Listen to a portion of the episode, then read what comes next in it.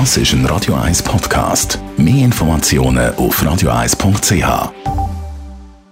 Die grünen Minuten auf Radio 1 werden präsentiert von Energie 360 Grad. Nachhaltige Energie und Mobilitätslösungen für die Welt vom Morgen. Energie360.ch glaube, wir alle wollen im Winter warme Stube und darum genügend Strom. Andreas Krise von der Umweltarena, welche Rolle können da die erneuerbaren Energien aus Wind- und Sonnenkraft spielen? Sonne- und Windenergie können auch im Winterhalbjahr einen wichtigen Beitrag zur Energieversorgung leisten. Sie ergänzen sich gut, denn sie verhalten sich über das Jahr und über den Tag hinweg antizyklisch.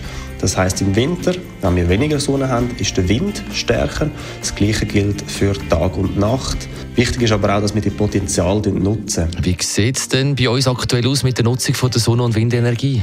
Da gibt es allerdings noch Nachholbedarf. Gemäss einer Publikation von der Schweizerischen Energiestiftung ist die Schweiz bezüglich der Stromversorgung aus Sonne- und Windkraft pro Kopf auf Platz 24 in Europa im deutschen Bundesland Bayern, wo ja von der geografischen Lage her und von der Größe durchaus vergleichbar ist mit der Schweiz, haben 20 Prozent Solarstrom. In der Schweiz sind es fünfmal weniger, nämlich nur 4 Prozent. Also das Potenzial von der einheimischen Sonne- und Windkraft könnte viel besser genutzt werden. Also das heißt, wie groß ist das Potenzial für Sonne- und Windenergie bei uns in der Schweiz? Bislang kommen nur knapp 1% vom Schweizer Strom aus Windkraftanlagen. In der Schweiz ist allerdings das Potenzial vier bis fünfmal grösser. Beim Solarstrom ist das Potenzial noch viel grösser. Dort rechnet das Bundesamt für Energie 40 mal grössere Solarstromproduktion vor.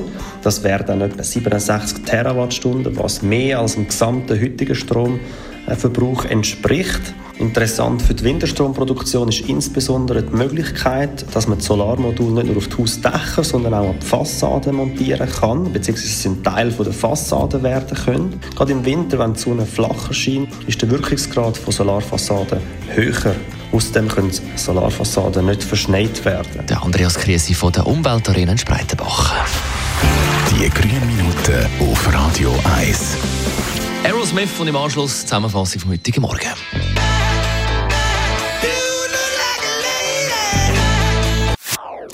Das ist ein Radio 1 Podcast. Mehr Informationen auf radio1.ch.